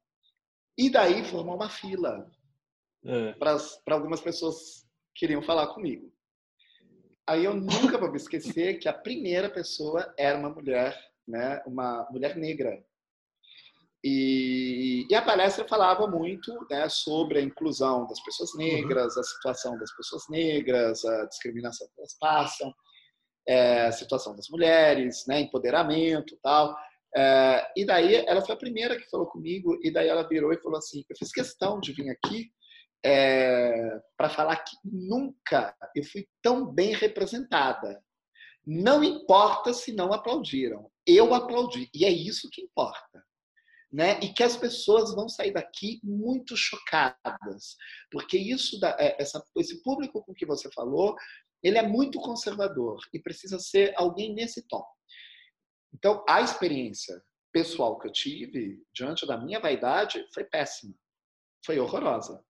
Né? Tanto que é um vídeo que tem lá na plataforma do Sebrae, eu não tenho coragem de ver de jeito nenhum. Porque eu penso, cara, tem amor por você, você não precisa ver esse vídeo, né? Então, se alguém quiser ver, vai lá na plataforma do Sebrae BH e que veja, né? Mas eu uhum. nunca nem recomendei, porque eu morro de medo disso. Porque, principalmente, a energia que corre ali, naquele momento, no, no que é uma abordagem pessoal, numa linguagem pessoal, é muito diferente de uma energia que está é, que sofre uma intermediação por um vídeo, por uma plataforma que eu estou vendo, né? É tudo muito diferente. Então eu uhum. lido com energias. Então é, essa questão de amassar minha vaidade, não ser aplaudido, nossa, que coisa difícil. Uau. Não quero. Eu quero Ibope. É, lógico. Quero tudo bem. É, claro. Tudo bem, mundo. mas acho que esse é o grande ponto também de aceitar é, que isso faz parte de você e tá tudo bem. Acho que é grande é uma grande hipocrisia muitas vezes que a gente quer o aplauso, mas a gente não tem coragem de falar. Eu tenho ego também, eu adoro isso. E provavelmente se eu tivesse no seu lugar eu teria sentido também esse baque. Por mais que você tenha essa briga do romantismo de eu entreguei a mensagem que deveria ser entregue, por outro lado, você vai deitar na cama à noite e vai falar, cacete, que merda. É claro, então, não é esse, é, esse, essa questão de entregar mensagem tem sempre uma voz como se fosse um diretor de cena falando, vamos fazer alguns ajustes, né? Vamos entregar, tentar entregar a, a, a, a, mensagem que você tem que entregar, mas para a mulher do Acre também aplaudir para ela ficar feliz para ela, no mínimo, virar para a vizinha e falar: ai, vizinha, né, ouvi uma história super legal, vai lá ouvir também, para, né? Vamos agradar a mulher do Acre? Vamos, vamos tentar, né? Então, é, é, eu fico com esse dilema. Uau. É, dilemas tem que fazer, é exatamente o que você falou, a questão do ego. É óbvio que todo mundo vai querer ser aplaudido, mas para mim é muito forte quando, mesmo assim, você não foi aplaudido e você continuou, sabe? Ao invés de você simplesmente falar, putz, você não foi aplaudido ali, então para, eu não vou, não vou fazer mais nada. Para mim é, de novo, olhando de fora, a sua vontade de passar para frente é mais forte, chega a ser mais forte do que o seu, sua vaidade nesse momento. E talvez tenha a ver com tudo que você contou, né? Da, da, da, desde os seis anos, você entender que você é, nasceu para ser um professor, um educador, você passar por toda uma trajetória que é aquela história de você entender que lá é, você tem algo muito mais forte a ser levado, por mais que doa alguns dias não são o que você esperava, é, para você é muito claro. Acho que é por isso que você enfrenta mesmo no dia que você não quer, você não está afim. É, tem uma coisa que vocês falam muito, né, e que é verdade, que é a questão da frequência, que é a questão do uhum. hábito que é a questão de não parar e, na verdade, fazer e repetir e repetir e repetir. Então, como é que a gente treina um atleta, qualquer atleta, através da repetição? Então, um jogador de futebol, ele treina seis horas por dia, todo dia, né? E ele entra no, no jogo e vai jogar só 90 minutos. Né? Uhum. Só porque para jogar esses 90 minutos, ele ficou treinando uma porrada de tempo. É, então esse treino ele é, é, fundamental, né? É que nem academia, né? Se a gente vai só uma vez por mês, na verdade está atrapalhando. Você, é, você perdeu seu tempo. Você podia estar dormindo ao invés de ir para academia, porque tem gente uhum. que fala não, mas é pelo menos uma vez por semana. Não, péssimo, porque essa uma vez por semana, cara, vai, vai ler, vai dormir, vai fazer alguma outra coisa, né? Vai ouvir música, não precisa ir para academia uma vez por semana. É, agora, quando a gente mantém essa rotina, esse treino, então aquele é, aparelho que antes ele era um monstro para a gente, a gente não queria fazer, então depois de três anos a gente já já está com nickname, já botou um, um, apelido nele, já deu match com ele, ele já virou crush da vez, né? Ele é amiguinho da vez. Então é isso que acontece. Então essa questão do um segundo de, de insegurança, aquele frio né, que passa por nós, aquele gelo, é, ele também é um treino, né? Quanto mais a gente faz é, isso, então mais a gente aprende também a, a saber que ele não ele não vai nos devorar que a gente chega e fala, ah, gente, aquele medo de sempre, ah, que porra, né? Então tá, né? Oi, medo, já te conheço, né? Então, é, ele virou um crush que nos segue, né? Que ele mantém as características dele, mas a gente sabe que ele não nos devora, ele vira hum. um parceiro.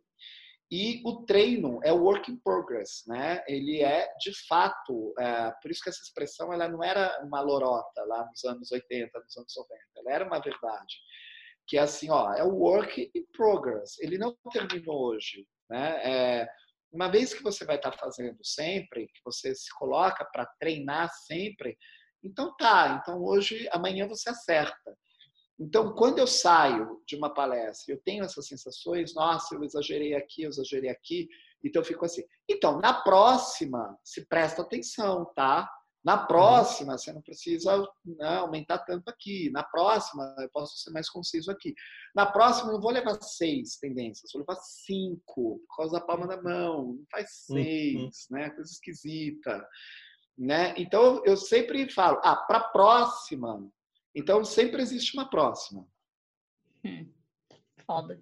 Interessantíssimo, eu estou anotando aqui. Nossa, pra... ele anotou de ter umas três folhas de papel. Tô...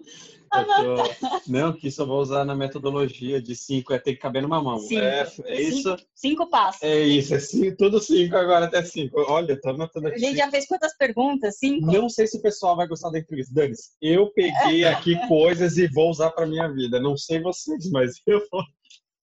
Maravilhoso. E a pergunta de um milhão de dólares. De um milhão de dólares. Tá preparado? Que valem mais do que barras de ouro, segundo Silvia. Vamos lá. O que eu só. Eu aqui acessando você... a conta. É que eu tô acessando minha conta no banco e um milhão ainda não entrou. Ah, vai. Ninguém nunca tinha respondido isso. É, essa, agora a gente sabe do repertório Quem falou que essa resposta vale um milhão não fui eu. Eu responderia de graça. Eu estava de boa. Aí agora vocês falaram, então a gente vai pagar um milhão, tal, não sei o quê. Eu tô aqui esperando. Né? Nunca mais chamou ele para tomar café da manhã não com vai doce. Rolar, né? vai rolar. Vamos lá. Vamos lá, Tia. Só, você, só o Fábio aprendeu na sua jornada que gostaria de compartilhar com as outras pessoas. É aquela coisa que a gente não acha no Google genericamente, que é seu. Uau.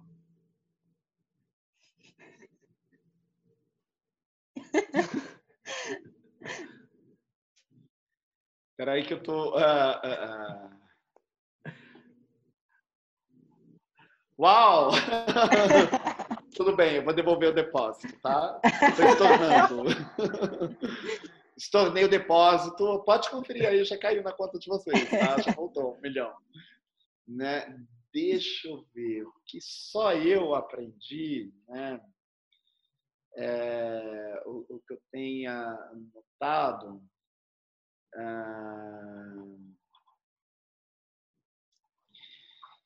que isso tem sido tão forte para mim, né, atualmente, e eu não sei se só eu que aprendi isso. Eu acho que eu aprendi, talvez eu tenha é, organizado isso, porque a gente vai aprender, aprendendo, e qual que é o problema? A gente não organiza, né? a gente não sintetiza. Então, a gente fica cometendo os mesmos erros. Mas é, ah, eu sou o meu pior inimigo, né? Então, ah, eu acho que esse é o meu aprendizado. Eu não sei se ele é exclusivo e se está todo mundo pensando, ai que clichê, né? Então, mas ele, é, isso para mim está cada vez tão mais explícito de como muita coisa, muita porcaria da minha vida eu visualizei, então, é, é, muito selvagem isso, né? Como a gente se, é, se massacra, como a gente se autoagride. Então, eu me limitei e eu me uhum. limito. Então, tem muitos, muitas coisas que é, eu ainda estou para fazer e que eu já poderia ter feito e que eu olho lá atrás e falo, então, mas é, olha só, é que quando lá atrás, no mínimo eu pensei em fazer isso, eu pensei, nossa, mas é, ah, eu não sei, é, eu não tenho esse idioma fluente, nossa, mas eu não sei isso, não, mas isso eu teria alguma dificuldade. Então, e isso tudo são frações de segundos. Sim. A gente não tem isso conscientemente. Então, um exercício disso, e que, por exemplo, né, eu já fazia, e, e vocês falam, falam muito disso, é uma meditação que, na verdade, não é só esvaziar o cérebro, o cérebro, mas é a gente visualizar aquilo que a gente gostaria, o que a gente deseja, e visualizar aquilo da melhor forma possível, porque os conflitos vão surgir nessa visualização e o que, que eu faço? É como se fosse uma novelinha, então eu vou ali naquela novelinha resolvendo os conflitos. Né? Nossa, eu não posso isso, tá? Deixa eu ver como é que eu vou fazer agora. Então, quando eu estou ali numa, numa meditação, é engraçado porque eu não estou zen, eu estou resolvendo conflito. Né? então, é assim, ah, esvazia sua mente, mindfulness. Né? Eu, gente, nesse momento de mindfulness, eu estou né, como se fosse num game né? Ali ah. nega assim, nossa, agora vem esse, vem esse, vem esse, vem esse. Né? Então, a, a, minha meditação, talvez esse seja algo muito próprio meu, né? Que às vezes eu preciso, assim, diante de um problema, de algum desafio que eu vou enfrentar, me afastar de tudo que, e, e que eu faço isso mesmo, assim, eu me afasto de tudo, eu me isolo, aí eu visualizo, eu visualizo inclusive os diálogos, nossa, uhum. então vão me agredir, a pessoa vai falar isso, isso, isso, então daí eu falo isso, o roteiro vai ser isso, o roteiro vai fazer aquilo, tal, não sei o quê. Aí, as, aí vão acionar, aí vai ter, né? aí vem, a, aparecem os inimigos do lado direito, aí depois os outros com a espada mágica do, do lado esquerdo, e vai ter todo esse conflito, tal, etc. E daí eu vou visualizando tudo isso, e daí, em geral, né, quando eu vou para a situação mesmo, eu chego e falo: Ah, então é que tinha isso. Ah, claro, sim, uhum. verdade. Nossa, você tem toda razão, tá aqui. Gente, que é isso? Eu não me preparei para isso, não, viu? É, cadê toda aquela emoção, né? aquela, aquele conflito que ia dar, aquela briga boa? Pô, fiquei lá, né, visualizando, treinando, estava com trocentas coisas resolvidas. Então, é porque eu sou meu pior inimigo, né? Então aquilo tudo existia na minha mente. Aí eu fui lá, montei um game, né? Literalmente um game. Né? Resolvi, tem roteiro, tem trilha sonora, tem tudo, tem pausas, né? Assim, não é aqui, na hora que começar a ficar mais agressivo, você dá uma pausa, abaixa o tom, fala, não, gente, então, né? Ah, ah. Então, meu momento de meditação, ele, é, você fala muito, né, Karen? Não, cinco minutos dá. Eu falo, bicho, eu preciso de uns 40 minutos, que é tanto conflito para resolver. Tem a trilha sonora que entra tal. Né? E não pode ser qualquer uma, né? Né? Aí, eu, aí eu penso, gente, isso cinco minutos é para quem está no estágio muito avançado, já resolveu muita coisa da vida, um dia eu chego lá. Né? Por enquanto, eu estou levando meia hora. Né? É, às vezes eu tenho que até fracionar, porque assim, é muito complexo para resolver. Continuação do episódio, Continua, né? Continua, sabe, letreiro. Isso. Isso, tem alguns conflitos que levam assim 10 temporadas, né? Assim, com, são 10 temporadas, 30 episódios cada uma, né? Porque é muita gente envolvida, aí eu tô lá resolvendo aquilo, tal. Mas então, aquilo se resolveu primeiro mentalmente, eu tenho que resolver aquilo primeiro mentalmente. Né? É... Porque daí, depois, quando eu vou para a situação, ainda que não tenha sido da forma que eu desejava, é, não há decepção nenhuma. Uau. Nenhuma decepção. Uau. Nada. Pro, assim, provavelmente é muito melhor do que você imaginou, né? assim, se eu chegar lá e falar assim, ó, não vai rolar, tá? Ah, tá bom. Ah, nem queria tudo bem, vai embora. Né? Porque daí todo o conflito já passou na minha mente. Né? É, e daí, na hora que a pessoa fala aquilo, eu também desenhei já outros, outros recursos. Né? Falar, ah, então tá, você não quer, mas também eu vou fazer isso, isso, isso, isso, isso. Eu tenho outras possibilidades. né? Você é só mais um mesmo, tá? Tudo bem, né? É, é, é quase como se fosse isso. É, é, literalmente eu treinei mentalmente no, no game mental, né? Hum. É, então, o, o, em resumo aí, né, do, desse aprendizado, que, que eu não acho que é exclusivo meu, mas como eu lido, que de fato eu sou o meu pior inimigo e que tudo está na nossa mente. É de fato um processo mental. Claro que eu não estou ignorando as situações de cenário reais, uhum. né? É, de muita limitação, de muita exclusão, de muita segregação, né? Uhum. Esses limites eles existem Sim. e eles são reais. E a gente pode ressignificar a nossa mente para lidar com essas coisas que de fato existem. Então, uhum. o que eu estou uhum. dizendo não é que tudo é um delírio, né? Assim, nossa, gente, era tudo, um de... era tudo fantasia da minha cabeça. Aí eu fui lá e resolvi sim, sim. e estou vivendo no mundo cor-de-rosa, né? Sensacional. Não, não é isso. Uhum. É, existem coisas reais e limites reais, limitações, desafios, impedimentos, gente insuportável também, real, que está atrapalhando o caminho. Né? E o modo da gente lidar com tudo isso, com as coisas, com essas situações e com essas pessoas, elas podem ser planejadas mentalmente. Então existe um planejamento mental para eu lidar com essas, uh, com esses limites reais. Uau! Que orgulho! Que resposta, que pessoa! Adorei. Nossa, obrigado pelo seu tempo. Não entrou o milhão não entrou. Ah, você pediu para Você, você estornou tá já. É. gravado. Não, mas é, eu já pedi para voltar, né? Já que respondeu. Quem falou uau não fui eu, foram vocês. E eu fiquei mudo. Gente, esse é o fantástico Fábio Mariano, que é um querido amigo. É, adoraria até ver mais vezes. A gente morava tão longe em São Paulo, tão longe assim. Para quem mora em São Paulo, a gente morava, sei lá, 10 quarteirões.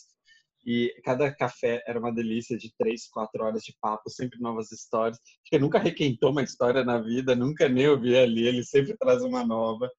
Um excelente professor na SPM, em vários cursos livres por aí. Sigam ele nas redes sociais, Fábio Mariano Borges. Está como Borges mesmo? Exatamente, Fábio Mariano Borges. Procurem ele. E obrigado pelo seu tempo, é, sua manhã, você na manhã, a gente, a na, noite, na noite, aqui nove da noite, você de manhã. Obrigado pelo seu tempo, deixe uma mensagem, deixe o seu Instagram, deixe o que você quiser. Bom, minha mensagem é que todos sempre se conectem com os outros, né? É, é nessa exercitem essa energia, essa conexão mágica e work in progress, né? Porque é, amanhã vai ser mais vai ser mais legal ainda, depois mais legal ainda, né? Porque ainda que não seja tão mais legal, faz com que aquele aprendizado fique ainda mais rico, né? Porque assim, será que o hoje é tão melhor do que o ontem? Nem sempre, mas isso torna também o aprendizado, aquele ganho de ontem, ainda mais rico para os próximos dias, né? Então, o work in progress é sempre muito forte. E daí vamos se conectar, né? O Formaggio já falou aí, né, como eu estou identificado nas redes, LinkedIn, Face, é, YouTube, o Insta é sempre Fábio Mariano Borges. A e-mail, fábiomarianoborges.gmail.com. Serasa também, Fábio Mariano Borges. É tudo Fábio Mariano Borges. Super fácil. Obrigado de coração pelo seu tempo. Amei conversar com você. É, cara, cada vez mais histórias, cada vez mais. A gente descobre, descobri muita coisa. Achei que sabia muita coisa dele, vai e traz mais coisas. coisa. Ele é uma biblioteca ambulante. Maravilha. Cada vez você conversa com uma coisa e é sempre uma delícia. Então, muito obrigada de verdade por, por ceder seu tempo, por estar aqui, por compartilhar tudo isso com a gente. Eu amei. E bom, para. Super obrigado. E Super obrigado pelo convite. Adoro vocês, sou seguidor mega fiel. Sigam também os Formádios. Agora os Formádios, né? Ah. E muito obrigado. E falando nisso, como a gente se sente tão na sala de casa, a gente é meio mal educado que sabe o que a gente faz? A gente se apresenta no final do episódio. Então, eu sou Formaggio, arroba Formaggio. E eu sou a Karen Formaggio, agora é arroba Karen.formaggio. Nós somos excelentes marqueteiros, porque a gente cria conteúdo para instruir, para jogar por aí, só que a gente esquece de se apresentar. Então, se você, por sorte, começou pelo fim, não tem gente que gosta de ler o livro pelo, fi, eh, de, pelo eu faço fim. tá? isso, eu, eu vou nas Então, últimas páginas depois eu vou- falo. Eu vou ah, torcer para todo mundo ter começado pelo fim. Eu sou Formaggio, ela é a Karen. Obrigado pelo carinho de vocês. Toda quinta-feira, entrevistas aqui com pessoas que a gente admira, pessoas incríveis que vocês precisam conhecer, ter no círculo de amizades, ter no círculo social, tá de olho. E o Fábio é uma das pessoas. Principalmente no Facebook, porque lá, meus amigos, vocês vão tomar umas voadoras do amor que valem muito a pena. Instagram ele tá que tá também, É ó. verdade. Tá, tá. Tá, ele tá blogueirinho esse Tá. ano, é uma de blogueirinho. Tom, Ativista de Tom, pessoas em Tom, nível. Tom. Agora eu tô brincando com os seguidores, é isso. Tá aí, fa- faz enquete, posta coisa, tá que tá, meu. É. Sigam. No Tá sigam, aprendendo, sigam. tá aprendendo com os formatos, olha só.